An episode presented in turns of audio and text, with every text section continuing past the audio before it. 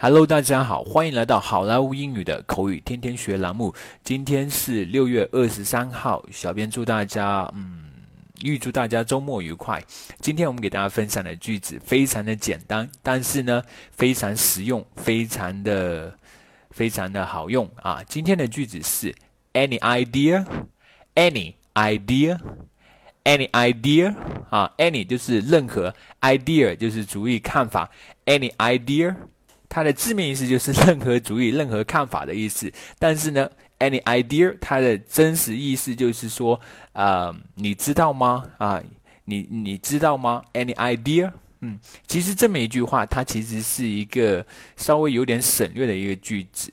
我们把它复原的话，可以这样讲啊，any idea，它就会等于 Do you have any idea？Do you have any idea？意思都是一样啊，你知道吗？知道吗？好，接下来我们来看一个 dialogue。Jack, where is Lucia? Any idea? I need to talk to her. 呃、uh,，Jack，Lucia 在哪里呢？你知道吗？我需要和她聊一聊。Try Linda. I didn't see her all day. 你问一问 Linda，我一整天都没有见着她。OK，Thank、okay, you. 好，谢谢你。Don't mention it. 没事儿。 Jack, where is Lucia? Any idea? I need to talk to her. Try Linda. I didn't see her all day. Okay, thank you.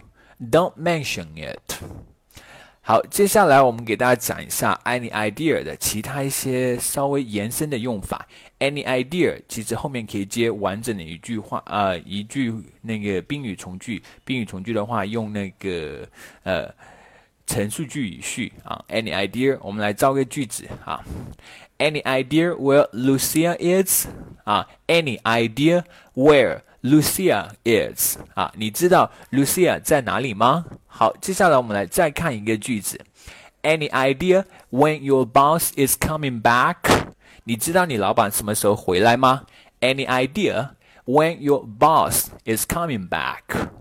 好，This is So much for today。